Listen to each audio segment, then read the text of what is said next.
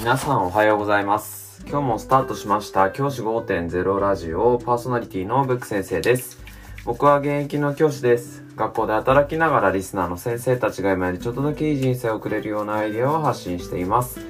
より良い授業、学級経営、働き方、同僚、保護者、児童、生徒との人間関係、お金のことなど、聞かないよりは聞いた方がいい内容を毎朝6時に放送しています。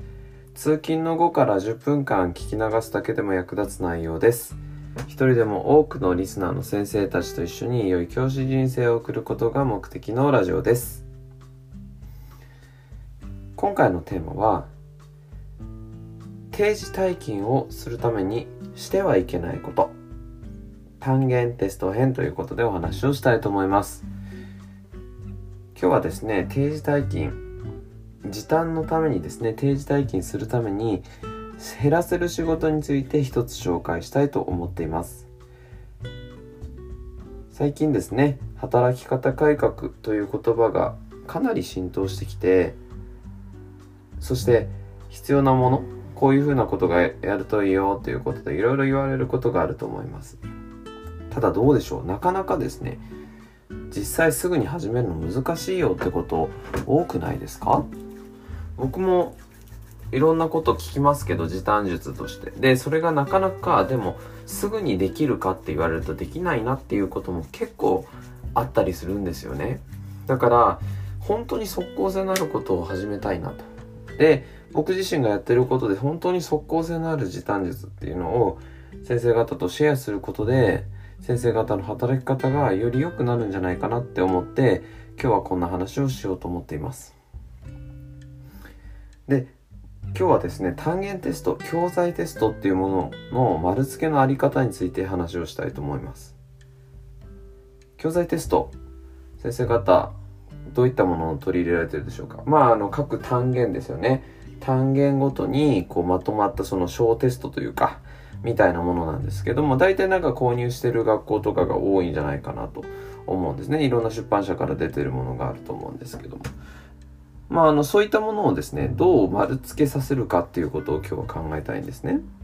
で、僕、結論から言うと僕はですね、その単元テストとかいうものをですね、丸付けることは僕はしません。僕は単元テスト丸付けを生徒にやらせています。これどういうことかっていうとあの自分自身が丸付けをすると相当時間かかるんですよね例えば30枚丸付けようと思ったら結構な時間かかりますよね。だいたい30分ぐらいは僕かかっちゃうんですよ。で30分かけてやることを15回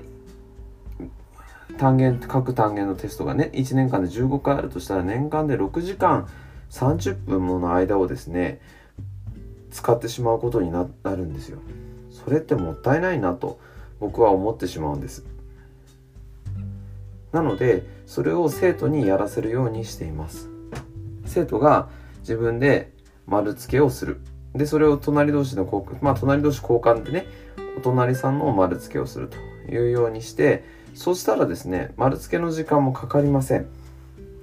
し生徒は自分の答え間違いをですねその場で知ることができます。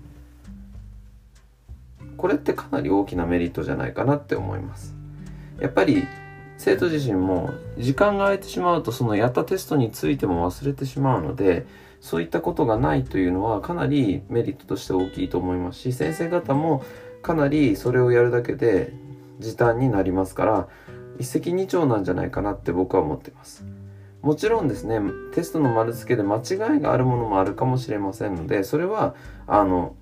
多めに見てあげていいんじゃないかなってあとは先生の方であの怪しいものだけ見直しておけばいいんじゃないかなって思います。でただしですねお隣さんにそれを見られたくないっていう生徒も中にはいるかもしれません。その場合にはそういった生徒にはですねあの最初にもし隣の人とまに点数見られるの嫌だなって思う人はあのその人は提出しなさいというふうに話をしてそれは先生が見るよっていうことを伝えてあげます。そうするだけであの、全員が、あの、嫌な思いせずに丸付けをすることができるんじゃないかなって思います。こういった工夫っていうのは時短の本当に第一歩目でみんなができることだと思うので、是非ですね、取り入れていってほしいなというふうに思います。じゃあ今日はこの辺で起立で着席。さよならまた明日。